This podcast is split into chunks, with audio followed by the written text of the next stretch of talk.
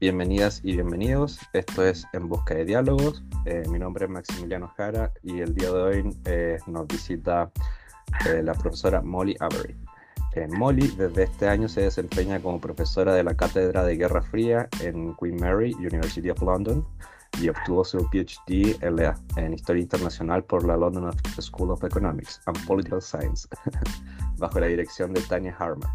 Eh, con una tesis titulada The Latin American Anti-Communist International, eh, Chile, Argentina and Central America, 1977-1988. Eh, Nuestra invitada también ha publicado en diversas revistas especializadas sobre temas relativos a su tesis doctoral, en donde destaca el artículo Promoting a Pinochetazo, The Chilean Dictatorship Foreign Policy en El Salvador during the Carter Years. Em, entre 1977 y el 81. A lo anterior se suman incontables presentaciones en congresos y conferencias alrededor del mundo en donde expone su tema. Eh, bienvenida Molly, muchas gracias por tu tiempo. Es un placer estar aquí. Gracias por invitarme. Muchas gracias a ti, claro.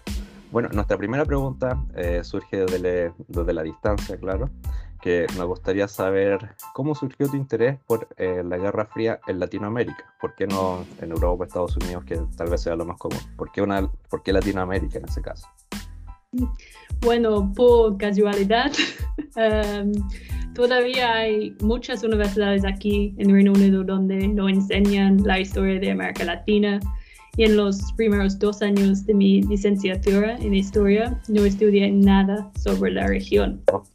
Pero durante mi segundo año fui de vacaciones al Caribe, a la isla de Granada, eh, con mi familia. Y en Granada me enteré de la invasión de Estados Unidos a Granada en 1983 y me pareció muy interesante.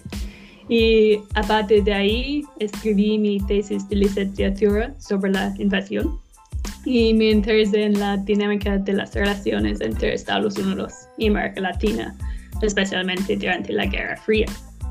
Y después de eso elegí hacer mi maestría en LSE para poder estudiar la Guerra Fría en América Latina con más detalle y terminé quedándome también para el doctorado.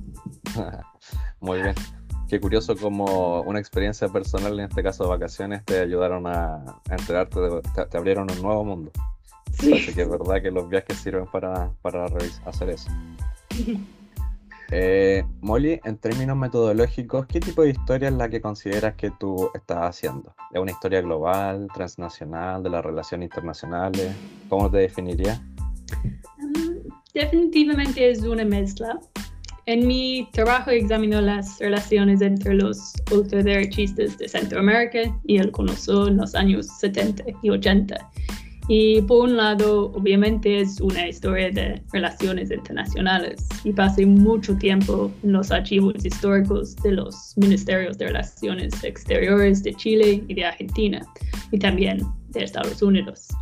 Pero estos documentos cuentan solo una parte de la historia y muchas de, las, de estas relaciones entre las dos subregiones se desarrollaron fuera de canales oficiales del Estado.